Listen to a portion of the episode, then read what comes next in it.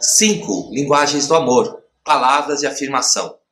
Nesse vídeo eu falo de uma das cinco linguagens do amor de Gary Chapman.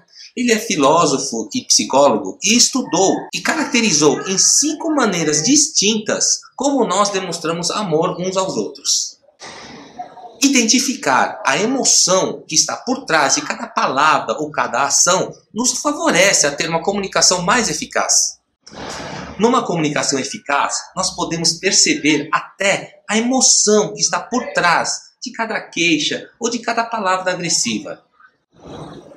Francisco me conta que antes de conhecer esta linguagem de amor, ele se queixava, ele não dava muita importância. Quando a Márcia sacudia ele todo dia de manhã, falava que era para se cuidar e que esperava para o jantar. Quando Francisco descobriu que isso era uma linguagem de amor, que era uma maneira dela de expressar o amor, então ele começou a escutar até o final, até a última palavra, e retribuir: Olha, eu vou me cuidar, eu amo muito você. Quando um pai fala para o seu filho: Eu tenho muito orgulho de você.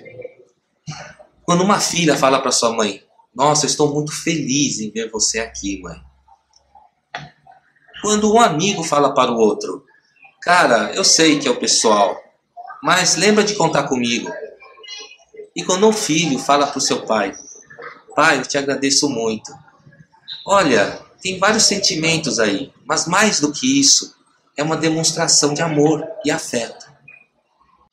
Em todos esses casos, nós estamos nos comunicando pela linguagem palavra de afirmação.